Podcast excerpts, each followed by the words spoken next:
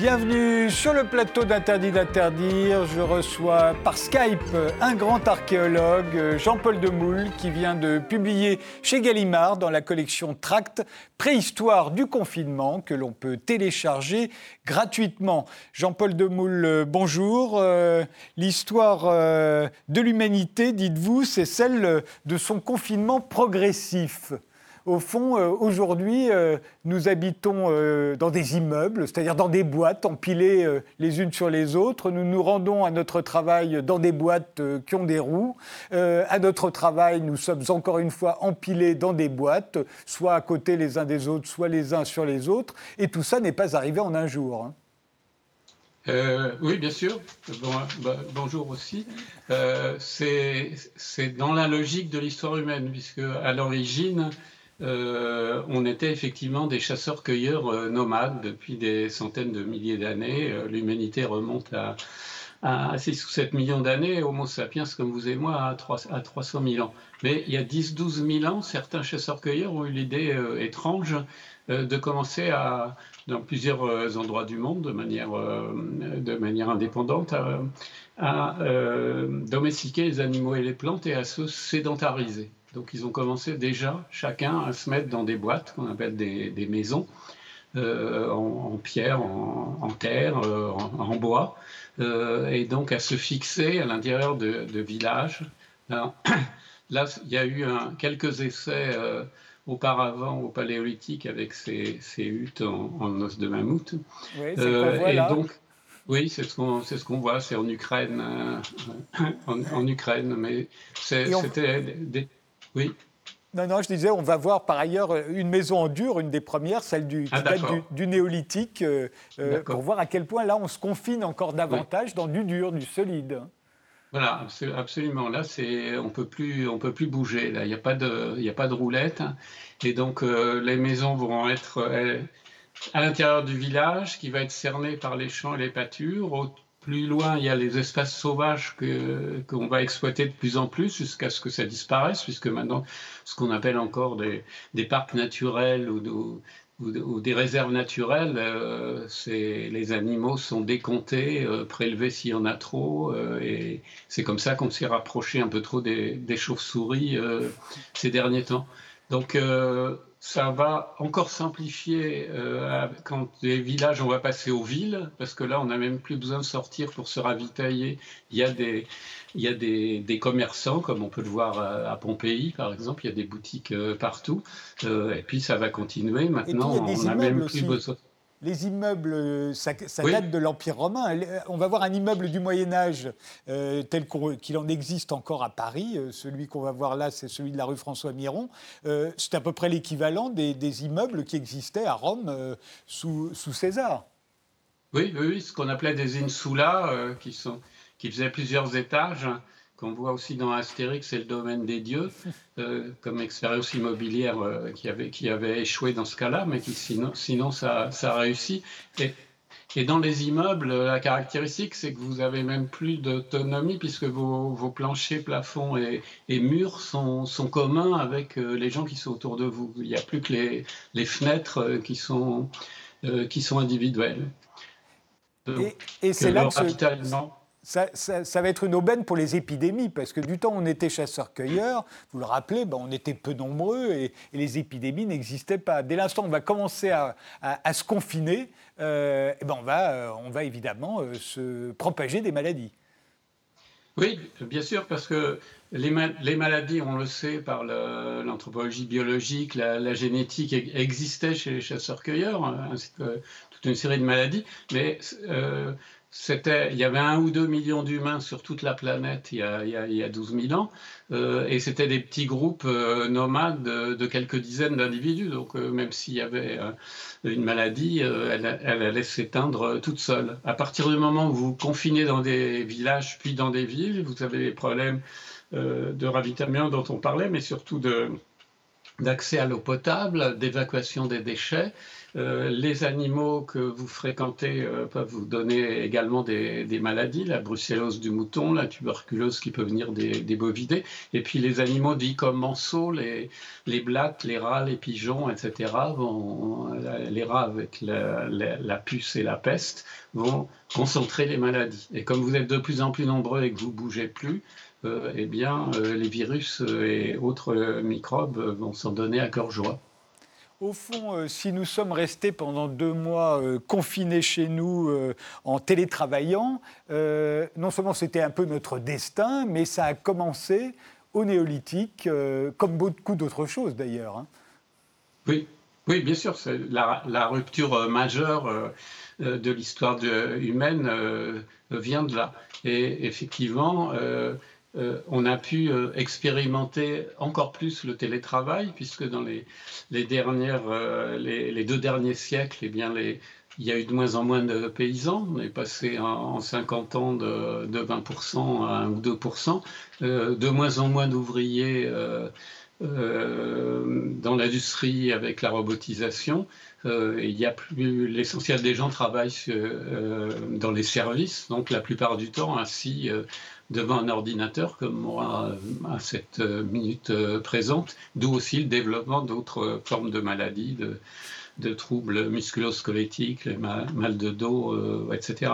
Mais c'est pas, enfin, c'est le travail en général. La guerre, par exemple, qui avant se faisait sur un cheval et dans un char, mais maintenant on est dans les, actions essentielles se passent depuis des, salles de commandement. Euh, sur mer ou sur terre, d'où vous envoyez des drones et des missiles euh, depuis votre fauteuil. Alors, euh, arrêtons-nous sur le néolithique, puisque cette période est absolument fascinante. on ne nous l'apprend pas à l'école. Vous êtes l'un des meilleurs spécialistes du néolithique, Jean-Paul Demoule. Vous lui avez consacré un livre formidable, Les dix millénaires qui ont fait l'histoire, qui est paru chez Fayard. comment, à quel endroit précisément euh, a-t-on inventé l'agriculture? Ben, ça, s'est fait dans plusieurs endroits et, de manière euh, euh, complètement indépendante sur plusieurs continents, mais au même moment. Pourquoi à ce moment-là? Parce que Homo sapiens continuait d'évoluer euh, en, complexité, puisque les, premières images, les premières représentations ne, datent que de 40 000 ans. Euh, mais depuis 115 000 ans, on était dans une période glaciaire très froide, donc pas très propice à l'agriculture. Et il y a, il y a 12 ans à peu près, euh, le climat dans, dans l'actuel interglaciaire. Hein. Euh, pour encore euh, quelques, millénaires. Ces alternances de périodes chaudes et froides, c'est des, oscillations régulières de l'axe de la Terre par rapport au Soleil. Donc c'est la première fois qu'Homo sapiens, avec sa complexité euh, psychique actuelle, s'est trouvé dans un climat favorable. Et donc on voit au Proche-Orient, euh, dans la Chine du Nord, autour du fleuve jaune, ou dans le sud de la Chine, autour du, Yangtze, euh, dans les Andes, au, Mexique, des, petits groupes de chasseurs-cueilleurs qui commencent à domestiquer certains animaux et, certaines plantes, et qui, ce qui leur permet de se sédentariser. Et ça, ça va leur permettre euh, d'une explosion démographique qui, commence à, ce moment-là et qui va donc croître ensuite de manière exponentielle. Les chasseuses-cueilleuses ayant euh, un enfant tous les 3-4 ans, alors que les agricultrices des, sociétés traditionnelles euh, avaient un enfant, euh, on avait ou on avait un enfant presque tous les ans, même si beaucoup meurent, en, en, bas âge. Donc toute cette explosion démographique dans différentes parties du monde et qui vont faire qu'on va éliminer, nous les agriculteurs, progressivement les chasseurs-cueilleurs. Et tout ça, on le sait grâce aux archéologues, hein, parce que les historiens travaillent sur des documents, mais là, des documents, il n'y en a pas à l'époque. En revanche, euh, il y, a, euh, y, a des déchets. Y a... Comment sait-on, par exemple, à quel moment euh, arrivent ces agriculteurs en Europe? Parce que c'est beaucoup plus tard. Hein, chez nous, ce qui est aujourd'hui la France, les premiers agriculteurs, ils viennent d'Irak, de Syrie, de Palestine. Ils arrivent quand, ici? Nous apporter l'agriculture ils, franchissent la mer Égée, euh, soit d'île en île, enfin, euh, suivant les uns ou les autres, euh, soit en, longeant la mer Égée euh, par le nord, et ils arrivent dans les Balkans aux alentours de 6500 avant notre ère. Et de là, euh, les uns vont continuer à suivre les côtes de la Méditerranée, ils arrivent en Provence aux alentours de 5800 ans avant notre ère, et les autres passent par le bassin du Danube et franchissent le Rhin aux alentours de 5300 avant notre ère. Et les, deux se rejoignent en, France, puisque c'est là où on on peut pas aller plus loin et euh, il en sera euh, ainsi jusqu'à jusqu'à Christophe euh, Colomb. Euh, ah, vous parliez de la guerre tout à l'heure. Euh, la guerre n'existait pas avant cette date. Il y, avait, il y avait de la violence, mais il n'y avait pas de violence collective. Comment le savez-vous, ça, vous les archéologues? Comment, comment vous êtes-vous euh, forgé la conviction qu'au fond, la guerre du feu que nous avait raconté Rosny Aîné, c'était un roman? Il n'y a pas eu de guerre entre, entre les hommes des cavernes. C'est quelque chose qui arrivera plus tard, la guerre, après l'agriculture, après la propriété privée. Oui, parce que euh, entre mâles et humains, il y a certainement eu toujours des violences. On a des cas de violences euh, ponctuelles chez chaque euh, mais euh, les choses vont changer euh, effectivement à partir du néolithique et à partir du moment où, si on prend le cas de l'Europe, ils vont arriver en face de l'Atlantique. Là, on ne peut pas aller plus loin. donc, on voit archéologiquement que les villages qui jusqu'à présent étaient ouverts commencent à se fortifier, à s'entourer de, fossés, de palissades, de, de murailles en pierre. Donc il y a vraiment un problème. Et après, on a effectivement un certain nombre de cas de, massacres qui vont se généraliser. Et on voit que, euh, alors que jusque-là, il n'y a pas d'armes en tant que telles, il y a des outils qui éventuellement peuvent servir d'armes, comme les, haches en pierre euh, pour abattre euh, les arbres, les, flèches euh, pour la chasse. Mais là, ça, on voit apparaître les poignards et dès que le métal à son tour apparaît, on voit, on, voit euh, sont inventés les épées, puis les cuirasses, les boucliers. C'est le début de la, course aux armements. Donc c'est directement la sédentarité plus l'augmentation de la démographie, euh, ça va induire la, généralisation de la guerre on, invoque généralement la propriété privée. À partir du moment où on devient éleveur ou agriculteur, ben on a quelque chose à soi. À partir du moment où on se confine dans une maison en dur, c'est la nôtre. Au début, elles sont collectives, puis très vite, elles vont devenir individuelles. Chaque famille euh, va avoir la sienne. Donc la propriété privée, ce serait la raison pour laquelle il y aurait des guerres. Et en même temps, toute euh, explication euh, d'un phénomène par une cause unique euh, peut sembler, peut sembler bizarre. Qu'est-ce que vous en pensez, vous? Effectivement, les, maisons pouvaient constituer une propriété privée et, certains objets. Pour la, propriété des, terres, des, champs, c'est quelque chose qui a dû apparaître beaucoup plus tard et pour lequel on, encore, euh, on, peut manquer d'informations parce que dans beaucoup de sociétés traditionnelles, il n'y avait pas vraiment de propriété euh, fixe de euh, foncières. Par exemple, même dans les villages russes traditionnels, les communautés qu'on appelait le, MIR, eh bien, on redistribuait régulièrement les terres en fonction de, de l'évolution de la démographie euh, d'une génération à l'autre. Donc c'est quelque chose qui, a, qui est apparu plus, plus récemment. Donc les, premières, euh, les premières guerres, les premières tensions entre communautés semblent euh, plutôt provenir effectivement du territoire en général avec les, richesses, les ressources naturelles qui pouvaient euh, contenir que des la propriété individuelle au, sens où nous, nous, l'entendons. Les, ethnologues ont montré que dans les dernières populations traditionnelles qu'on a pu observer, euh, il n'y a pas une propriété personnelle très forte, sauf évidemment certains objets qui peuvent avoir une valeur particulière, mais euh, quand on...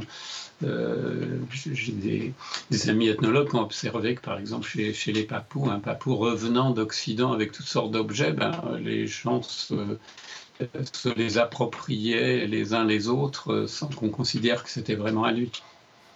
Alors, euh, c'est au néolithique, euh, après euh, l'invention de l'agriculture, que vont apparaître les chefs, et avec les chefs, les inégalités. Alors, comment sait-on que c'est à ce moment-là qu'apparaissent les chefs?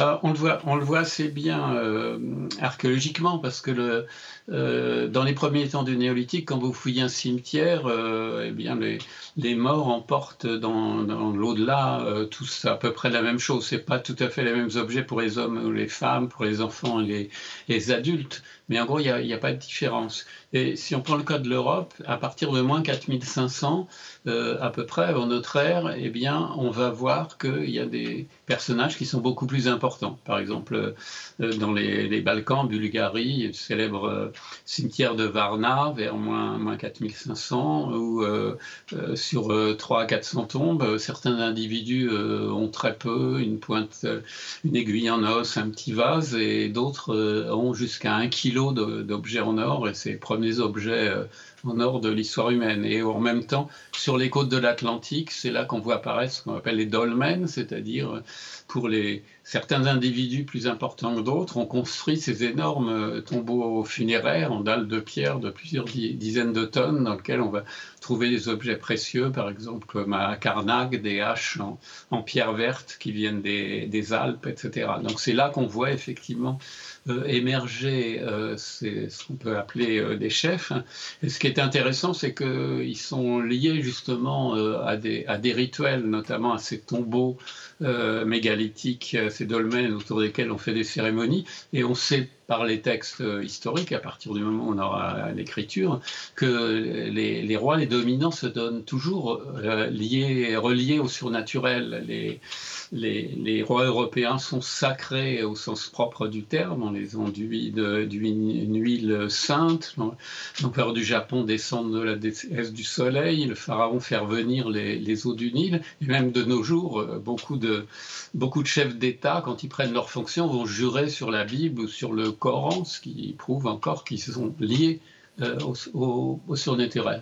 Donc c'est le moment où ça émerge dans le détail, euh, enfin, on peut l'observer archéologiquement. L'explication même, c'est qu'effectivement, ils ont été capables de, manipuler, euh, sans doute en, toute bonne foi, l'imaginaire de, de leurs contemporains. Ce que vous constatez, c'est quand vous voyez ces tombes à l'époque, c'est que les écarts en fait de fortune au néolithique sont à peu près les mêmes que, que les écarts aujourd'hui qui peuvent exister entre un, ouvrier et un patron du CAC 40. Euh, oui, à peu près, parce que si, je reprends le, cas de cette euh, nécropole de, de Varna, euh, la production d'un kilo d'objets en or, euh, euh, c'était plutôt un or euh, alluvionnaire d'ailleurs, euh, à la fois acquérir la matière première et les travailler. Il y a également des objets en cuivre, parmi aussi les premiers objets en cuivre qui ont été travaillés dans le monde. Vous avez des laves en silex qui font 45 cm de long pour lesquelles il a, fallu construire des machines à levier extrêmement complexes. Donc toute l'énergie déployée pour ces personnages euh, et la même chose pour les, les, gens qui en Bretagne étaient sous les, sous les dolmens. Euh, c'est sans commune mesure avec euh, le, le, pauvre R qui va juste partir avec une petite poterie en espérant que ça lui suffira. on, vous, avez, vous, avez, laissé entendre pour qu'il y ait des chefs, pour qu'on admette qu'il y ait des chefs, il faut qu'il y ait des dieux. En gros, on a dû inventer des dieux, des religions, des semblants de religions, des rituels, du sacré, pour admettre qu'il pouvait y avoir quelqu'un qui était au-dessus des autres. Ben, en général, on construit les, dieux, les sociétés construisent les, dieux à leur image. Donc, euh, des croyances, vous en avez dès la période des chasseurs-cueilleurs, ce qu'on appelle le paléolithique, donc les grottes comme euh, Lascaux, Chauvet, etc., où sont représentés essentiellement des animaux. Euh, dans la mesure où on est une société de chasseurs euh, qui vont se penser à, travers les animaux, euh, qui sont souvent régis par ce qu'on appelle le, totémisme, c'est-à-dire que chaque petit groupe descend d'un ancêtre mythique qui est souvent un animal. Donc là, on, a ce type de, ce de croyance.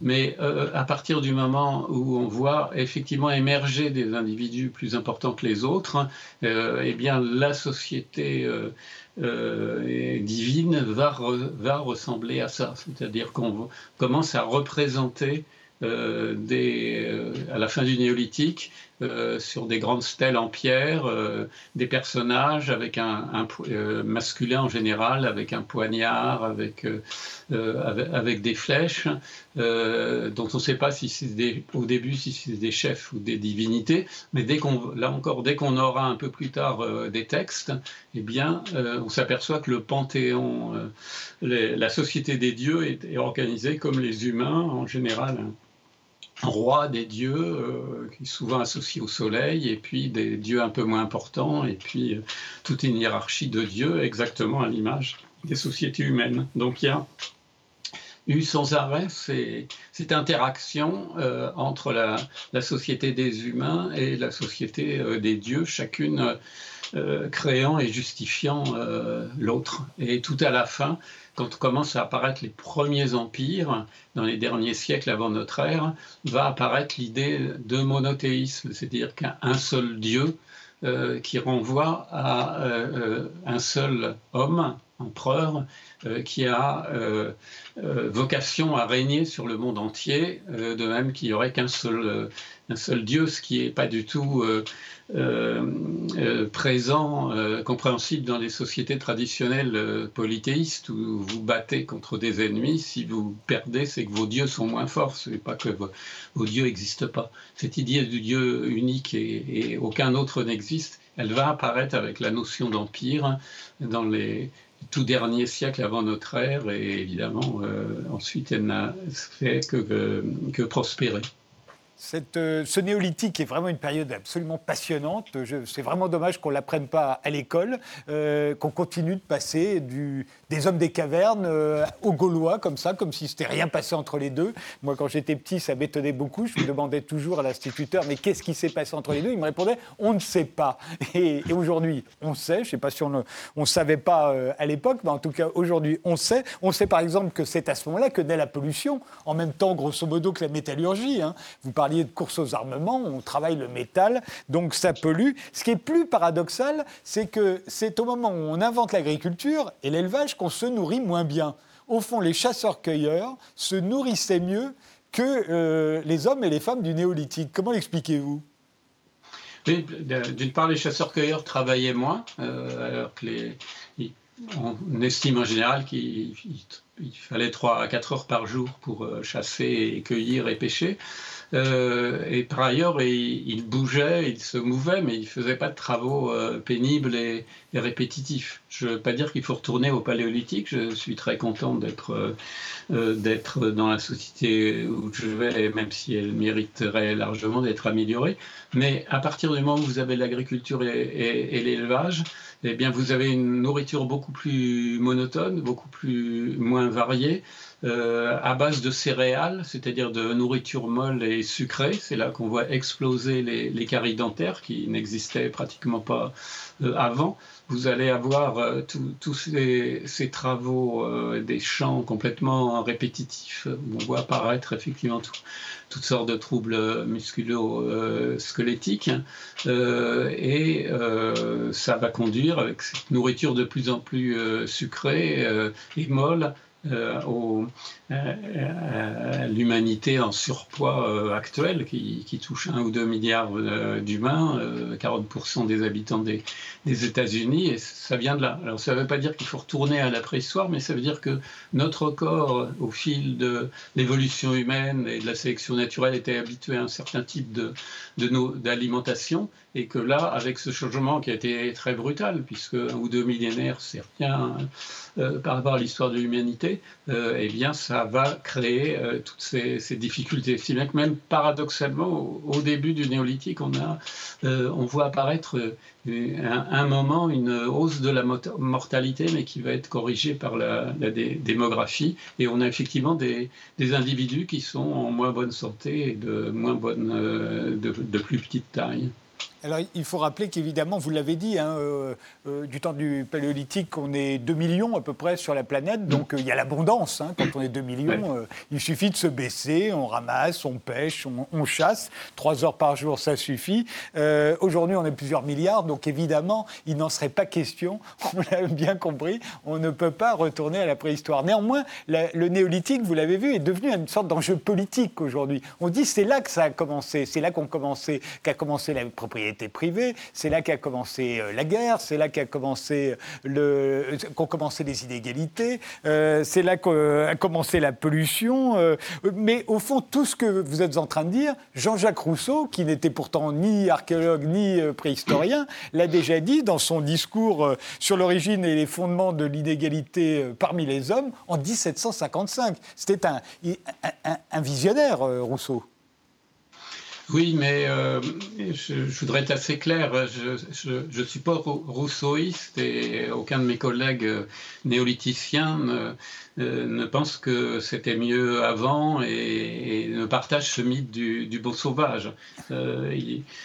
aussi bien le paléolithique que le néolithique avaient toutes sortes d'inconvénients. La, durée de vie était beaucoup plus brève, même si on a pu dire qu'effectivement, les vraies sociétés d'abondance, si l'abondance c'est le rapport coût-profit, ben, c'était ces, sociétés de, chasseurs-cueilleurs. Mais euh, il ne faut pas se représenter, euh, c'est le débat autour de ce qu'on appelle quelquefois l'anthropocène, c'est-à-dire le fait qu'on vit une période, pour la première fois une période où c'est plus la géologie ou le climat qui détermine, mais c'est l'action humaine.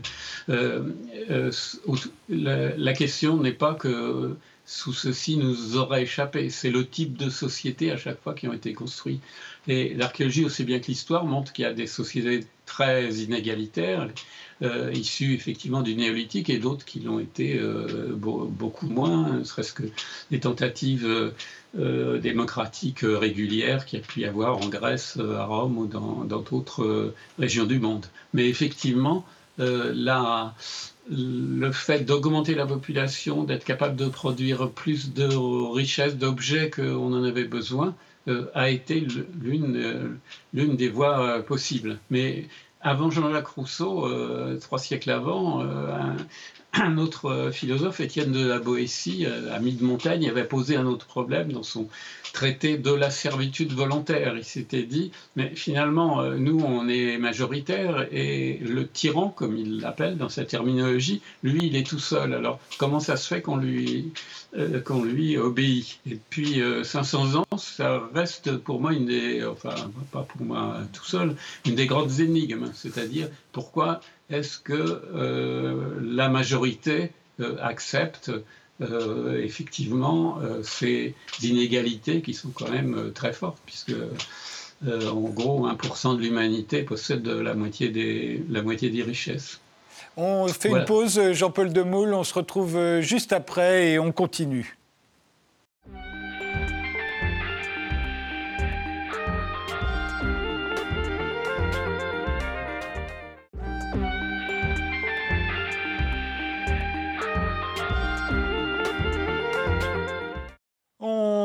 Reprend euh, cette émission avec euh, l'archéologue euh, Jean-Paul Demoule. à quelle époque commence-t-on à, observer des différences entre les peuples C'est au néolithique également?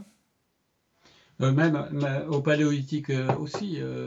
les différents groupes humains vont se, se, différencier par des types d'objets différents qui peuvent avoir la même, la même, la même utilité. Et on constate même euh, chez certains primates, euh, et c'est ce qu'on va appeler des cultures. Par exemple, euh, certains, en Afrique, certains chimpanzés ont certains types d'outils pour casser les noix, pêcher les termites dans les termitières, et d'autres groupes de chimpanzés un peu plus loin vont avoir d'autres euh, outils. Donc des groupes, humains qui vont se caractériser, se définir par leurs objets, ce que nous archéologues appelons la, culture matérielle, euh, c'est euh, dès que des objets sont sont produits par des, par des humains. Et puis après, ça va s'amplifier effectivement parce que le, le, spectre des objets va, va augmenter. un, des marques cœur que nous, archéologues, nous aimons beaucoup, c'est la poterie, parce que euh, les formes des poteries répondent à une fonction, mais leur décor, euh, lui, est, totalement libre. Et donc, on va distinguer des cultures archéologiques en fonction de la différence de, de décor, euh, de thèmes de décor de ces, et, une partie des formes de, de ces poteries. Donc, c'est là qu'on peut parler, à partir de ce moment-là, à partir du moment où il y a culture, on peut parler de peuple, disons de groupe, de société humaine qui se voient euh, différentes les, unes des autres. Les, familles de langues, euh, ça naît à partir de quel moment? Là, pour, le, ben pour l'archéologue, c'est plus difficile de, de, le, de, le, savoir. À partir de quel moment est-ce qu'on parle telle langue? Ben, on, on, ne, on, ne, sait des choses sur les, sur les langues qu'à partir du moment où on a l'écriture.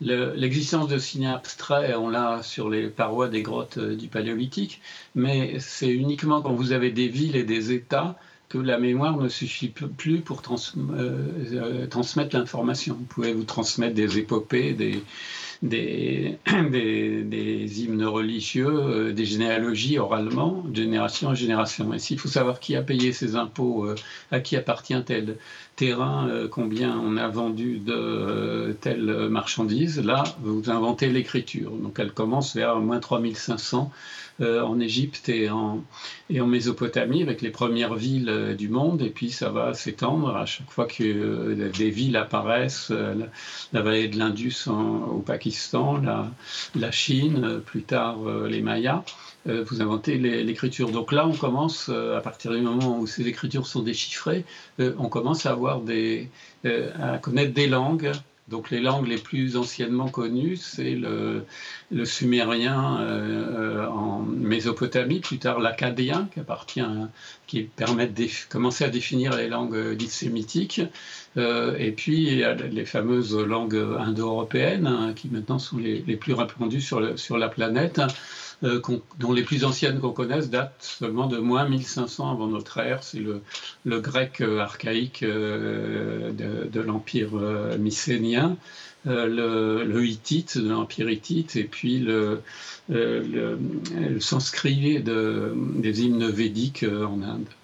Alors justement, du fait qu'il y avait cette famille de langues dites indo-européennes, on a longtemps pensé qu'il devait y avoir euh, une civilisation indo-européenne, un petit peuple conquérant euh, qui serait né alors soit en Baltique, euh, soit dans l'Indus, peut-être en Anatolie, et qui ensuite aurait déferlé sur l'Europe et, serait à l'origine de l'Occident. voilà quelque chose dont on a discuté pendant des siècles. Et je me souviens, dans les années 80, notamment avec Georges Dumézil, on parlait beaucoup, beaucoup des Indo-Européens. Et puis on n'en a plus parlé. Et vous avez publié euh, il y a peu Mais où sont passés les Indo-Européens au seuil. Alors vous, en tant qu'archéologue, qu'est-ce que vous pouvez nous dire sur ce peuple indo-européen A-t-il existé? On, effectivement, quand à la fin du XVIIIe siècle, on a remarqué les, ressemblances à un certain nombre de langues euh, qu'on va qualifier d'indo-européennes, euh, on a appliqué automatiquement le modèle euh, romain, c'est-à-dire que les, Romains, les Latins, à partir d'un petit territoire, vont ensuite constituer un empire et là où ils se sont installés, mais pas partout néanmoins, vont se développer des, des avatars euh, du latin primitif qui vont donner les langues romanes euh, actuelles, l'espagnol, le portugais, l'occitan, le catalan, euh, le roumain, le français, etc. Donc on a appliqué ce modèle. On s'est dit donc, bah, comme il y avait les Romains qui sont partis du, du Latium, on va trouver le petit peuple en question. Et, donc tout, euh, tout et son contraire a été proposé pendant, pendant 200 ans. Et donc beaucoup d'archéologues se sont intéressés à cette question. Et donc je me suis aussi penché euh, assez logiquement sur le problème parce que, comme je disais, les, plus anciennes langues indo-européennes connues euh, remontent à, 1500 ans avant notre ère, donc il y a 3000 ans. Mais elles sont déjà très différentes. Donc ça veut dire que si petit peuple il y a eu, c'est encore bien avant, donc forcément au néolithique. Euh, donc en regardant et en prenant euh, tous les éléments dont on dispose euh, dans l'état actuel, ben, il n'y a, a aucune solution vraiment, vraiment simple. Donc j'ai plutôt fait l'hypothèse, j'étais d'ailleurs pas le premier, mais c'était intéressant de le, rappeler. Puis j'ai dans ce livre essayé de faire et l'histoire de, de, toutes ces, recherches et l'état actuel dans les, dans les différentes sciences impliquées.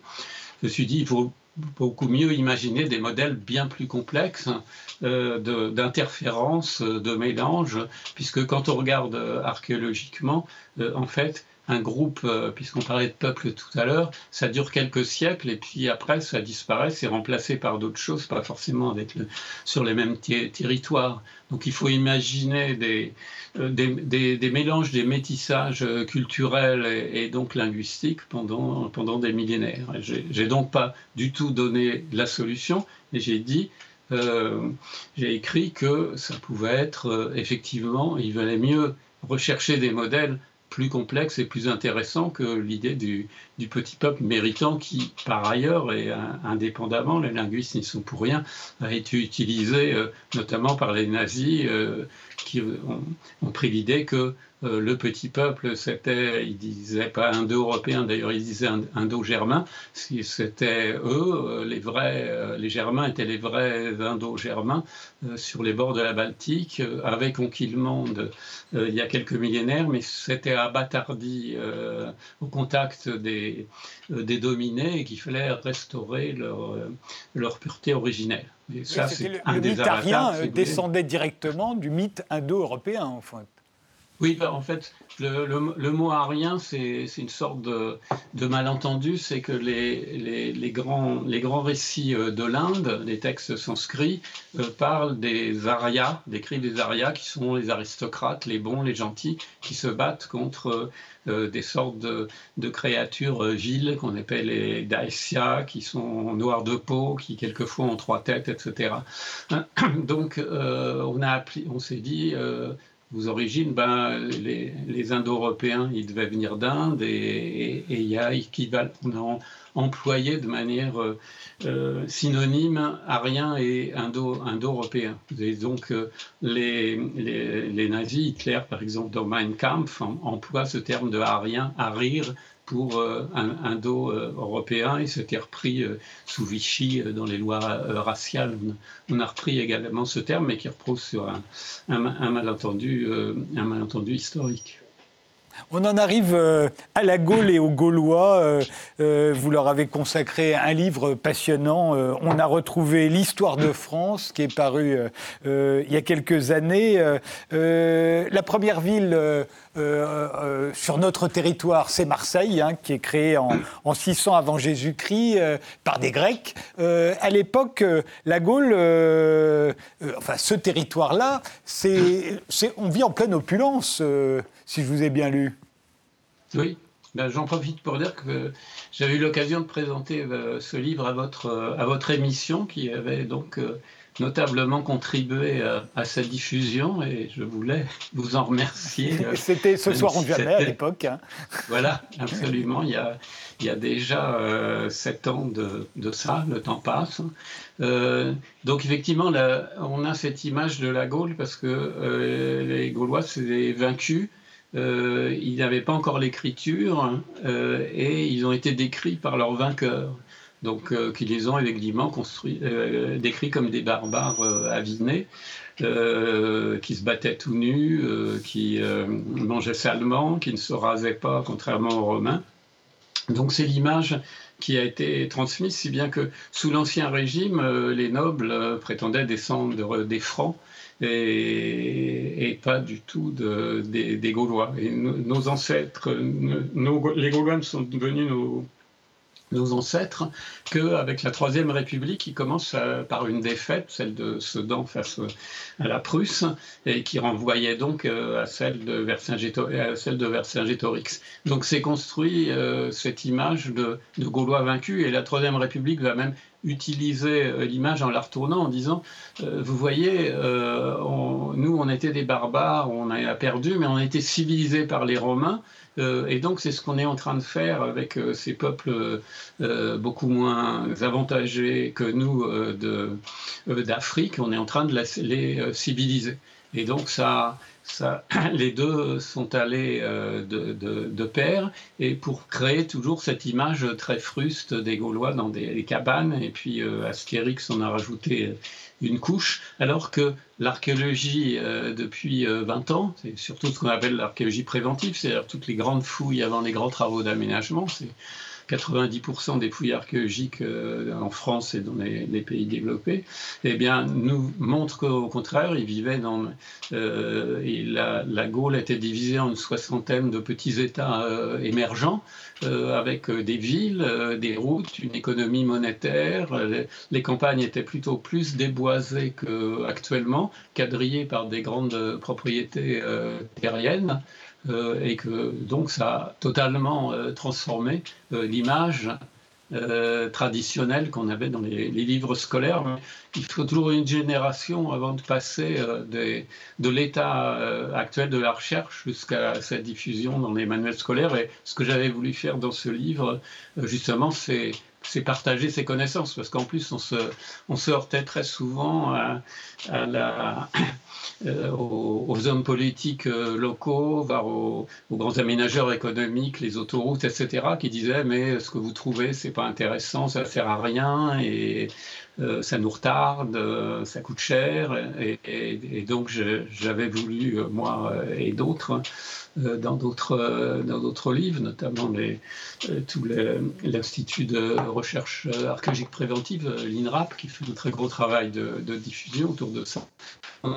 Voulu montrer euh, à quoi on servait, nous les archéologues, y compris euh, pour comprendre l'histoire de France. Alors justement, on en arrive euh, au livre que vous avez publié en janvier, à la découverte aux origines, l'archéologie, une science au cœur des débats de notre temps. C'est vrai que pour comprendre le, le présent, vous l'expliquez, vous le démontrez dans ce livre, au fond, il faut fouiller le passé, mais au sens littéral, hein, comme le fait un archéologue. Il faut aller chercher les preuves. C'est peut-être d'ailleurs une des raisons pour lesquelles les politiques n'aiment pas beaucoup l'archéologie. On ne peut pas lui faire dire ce que l'on veut, comme l'histoire. L'histoire, on peut en faire un roman, un roman national. Tout le monde a admis euh, aujourd'hui que tous les peuples ont, eu recours à, l'histoire et, au roman national pour se, pour se former. L'archéologue, euh, on ne peut pas lui en compter comme ça. Il vérifie, il creuse. Oui, c'est l'intérêt, exactement, c'est ce, que, ce que je disais à l'instant sur, euh, sur, sur, les Gaulois. C'est que cette image-là, euh, elle va pas. Euh, l'image traditionnelle des Gaulois, elle, elle, elle résiste pas aux, faits. à partir du moment où on est, on est précis, sérieux, descriptif et qu'il y a un, un, un, minimum de recherche, et on, va, on va pouvoir ensuite euh, vérifier euh, à, toutes, euh, à, à, toutes les et les, époques. L'idée, par exemple, de penser que on serait une France éternelle résiste pas au fait, puisque les, frontières de la France actuelle n'ont pas, cessé de, bouger. Elles n'ont rien à voir avec euh, ce qu'était la Gaule, Nice, euh, avec l'empire de Clovis, par exemple. Euh, et en même temps qu'on peut montrer par l'histoire et par l'archéologie que les gens n'ont pas arrêté de bouger dans, tous les sens, malgré cette tendance croissante à la sédentarité. On dirait que, au fond, l'archéologie nous, aide à nous débarrasser de nos mythes. Or, c'est justement au nom des mythes qu'on se massacre, que ce soit euh, des mythes religieux, euh, du mythe de la race, euh, des, mythes de la, nation. tout ça a beaucoup contribué à, faire des guerres et des massacres. il faut se débarrasser des mythes, pour vous, Jean-Paul Demoule? C'est une question complexe parce que pour être une société, il faut, pour faire société, il faut quand même avoir un, sentiment d'avoir à faire quelque chose les, uns avec les autres. Donc on a besoin de, sorte de sentiment de, euh, de, destin, de communauté euh, de, destin, de faire. Euh, c'est là qu'on est passé avec la Révolution française et le, romantisme à l'idée de sujets soumis à des, rois de droits divins, à des communautés de citoyens. Mais comme le disait au sujet de la nation l'historien Ernest Renan à la fin du XIXe siècle, la, nation, c'est un plébiscite, euh, un vote de chaque jour. C'est-à-dire chaque jour, on va s'assurer euh, qu'on a bien envie de, euh, vivre ensemble. Et ce n'est pas le fait qu'on descendrait ou non de Vercingétorix ou de, de Charlemagne, puisque comme on, on le sait, euh, un tiers à peu près des Français euh, actuels ont un grand-père ou une grand-mère euh, né à, l'étranger. donc c'est effectivement ce sentiment communautaire. Mais justement, il ne faut pas que ça soit fondé sur des mythes, parce que dans ce cas-là, ça peut, ça peut mal finir. On peut, se, comme vous le disiez à l'instant, s'assassiner au, nom de, de ça. Par exemple, il y avait des, archéologues fondamentalistes hindouistes en 1992 qui, dans la ville d'Ayodhya, dans le nord de l'Inde, ont prétendu avoir retrouvé sous une mosquée du XVIe siècle des, ruines d'un temple hindou qui aurait été le lieu présumé de naissance du, dieu Rama. Donc à ce moment-là, une foule fanatique a détruit la, mosquée. Il y a eu des, émeutes dans tout, le pays. Euh, donc on voit très bien qu'à partir de, choses euh, imaginaires, euh, ça, ça, peut, ça, peut, aller euh, très loin. Donc, on a euh, bâti nous-mêmes tout un mythe autour de, des Gaulois, autour de, de Vercingétorix. Vous le disiez tout à l'heure, on va voir les tableaux, les statues sur Vercingétorix. Vercingétorix est l'objet d'un culte assez récent, hein, ça date du 19e siècle. et, et, vous racontez dans votre dernier livre que, un peu comme les Indiens que vous venez de citer, nous, on a cru avoir retrouvé l'anneau de Jeanne d'Arc il n'y a pas très longtemps. On l'a mis au, au milieu d'un un parc d'attractions euh, au Puy du Fou, euh, payant d'ailleurs, euh, où on peut aller voir l'anneau de Jeanne d'Arc. Bon, un anneau de Jeanne d'Arc qui, qui, fait plutôt rire, non? Euh, bah oui, oui, enfin, rire, ou pleurer comme, comme on veut, parce qu'il n'y a évidemment aucune preuve qu'il soit de, qu'il soit, qu'il ait appartenu à Jeanne d'Arc, d'autant plus qu'on ne peut pas dater le, métal. mais ce qui est étonnant, effectivement, c'est que euh, que vous disiez à l'instant, euh, cet anneau n'est pas été, euh, qui est sorti d'ailleurs plus ou moins frauduleusement d'Angleterre. C'était un collectionneur anglais qui l'a vendu. il n'a pas été mis dans un grand musée ou au Panthéon, mais il était mis dans un parc d'attractions, d'attractions payants. Donc on, a ça très, effectivement très, très, très régulièrement. on, est dans un, on, peut voir que les, mythes peuvent avoir aussi leur côté commercial. Euh, quand on parle de, vous y faisiez allusion, la, France éternelle, euh, euh, les politiques et même pas mal d'intellectuels, enfin de plus en plus d'intellectuels, ils font référence d'ailleurs ces derniers temps, la France éternelle. Quand vous entendez la France éternelle, vous voyez quoi, vous? Ben, je, vois ceux qui, ceux qui se servent de ce terme, qui se revendiquent du général de Gaulle qui disait La France vient du fond des âges. Est-ce que ce fond des âges, c'est les, premiers Homo erectus euh, qui se promenaient du côté de Béziers il y a un million euh, de, de 100 000 ans. Parce que euh, et effectivement, on entend souvent euh, la France euh, entre les invasions dites barbares, sur lesquelles justement l'archéologie a, montré qu'il y avait, y avait beaucoup de mythes, et puis l'arrivée des barbares dans nos banlieues il y a 20 ans, suivez mon regard, eh bien la France éternelle aurait été inchangée. Or, aussi bien l'histoire de l'archéologie et que l'archéologie montre que c'est pas vrai, parce qu'à la fois sans arrêt des nouveaux euh, nouvelles populations sont arrivées, les, euh, de Grande-Bretagne, les Vikings en Normandie, les, euh, les, Arabes dans le sud de la France, les Juifs expulsés d'Espagne en 1492, les Tziganes, les suites des, reines de France, étaient toutes étrangères, les, les, mercenaires des armées royales, qui, dont un tiers étaient étrangers, plus la révolution industrielle, plus les réfugiés politiques du XXe siècle. Donc sans arrêt, il y a eu des gens qui rentraient et d'autres qui sortaient, les, protestants euh, qui ont fui après la révocation de l'édit de Nantes, ceux qui sont allés coloniser le premier empire euh, colonial français en Inde et en Amérique, puis le second empire euh, colonial. Donc, donc cette idée de France éternelle, et qui, ou si vous regardez une carte, des cartes de France successives, même au XIIe siècle, la carte de, France de l'époque, enfin le domaine royal, euh, il manquait toute la partie euh, orientale. Et même euh, au milieu du XVIIIe siècle, il manquait encore, encore la Corse, les Savoies, les différents endroits. Le dernier accroissement territorial métropolitain, c'est 1947-48, le, le, canton de, de Tende. Donc cette idée de France éternelle et en plus, terminer rapidement, cette agglomération, euh, elle est due à l'action euh, militaire ou diplomatique des rois de France qui ont aggloméré des communautés qui parlaient des langues euh, très différentes et qui avaient des cultures très différentes, l'occitan, le breton, le catalan, l'alsacien, le, le, lorrain germanophone, le, corse, le basque, etc. Donc où est la France éternelle là-dedans? C'est pas ça qui va nous aider à à vivre ensemble.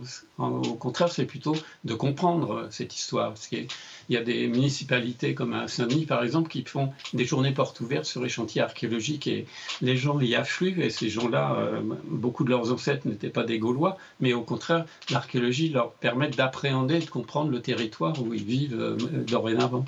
À propos des invasions barbares, vous y faisiez allusion, euh, l'archéologie a montré qu'il n'y a pas eu d'invasion violente, comme on l'avait longtemps imaginé, qu'en fait ce sont des peuples qui se sont rentrés euh, pour travailler, qui se sont romanisés, euh, qui ont servi dans les légions romaines, qui sont devenus pour certains des consuls, des dignitaires romains, et pourtant c'était des, Germains. Donc il n'y a, pas eu de, bataille, il n'y a pas eu non plus de grands remplacements. Il y a eu, simplement des, gens qui sont entrés pacifiquement et qui sont restés. Oui, oui, parce que c'était pas la, vision des barbares. Euh, c'est une reconstruction euh, qui a été faite euh, plus tard au, cours du Moyen Âge et, surtout après. mais pour s'en tenir à l'archéologie, on ne voit pas une grande dévastation brutale qui serait arrivée au 4e ou 5e siècle de notre ère. Hein. Les, gens sont toujours là. Il y a effectivement une petite réduction de surface de certaines villes. Il y a évidemment eu des, euh, des violences, mais enfin l'Empire romain, lui, s'est construit sur euh, les massacres, hein, la conquête de la Gaule, 500 000 morts. Hein. Euh, donc il y, a, eu de temps en temps des, batailles, mais effectivement, c'est les, les, gens qui venaient de l'extérieur, ils voulaient, ils voulaient s'intégrer à une civilisation qui leur, ils voulaient se confiner dans une civilisation qui leur paraissait plus un mode de vie qui leur paraissait plus avantageux que que là où ils étaient auparavant. C'est pour ça qu'on a euh, très rapidement une partie des cadres de l'armée romaine sont des barbares euh, entre guillemets. Et, cette assimilation se voit très bien puisqu'on est en train de parler français, mais quand les, Francs euh, rentrent dans l'Empire avec, Clovis, eh bien la langue franque, qui était une langue germanique, elle va disparaître en très peu de générations et on continue à parler un dérivé du latin. Merci euh, Jean-Paul Demoule euh, de nous avoir euh, consacré toute une heure. Je rappelle que votre dernier texte, euh, Préhistoire du confinement, est paru euh, dans la collection Tract chez Gallimard. On peut le télécharger gratuitement sur Internet. Et puis le, précédent est paru à la découverte. Euh, ça s'appelle L'archéologie aux origines, pardon, aux origines, l'archéologie aux éditions de la découverte. Merci de nous avoir suivis et rendez-vous au prochain numéro. Merci.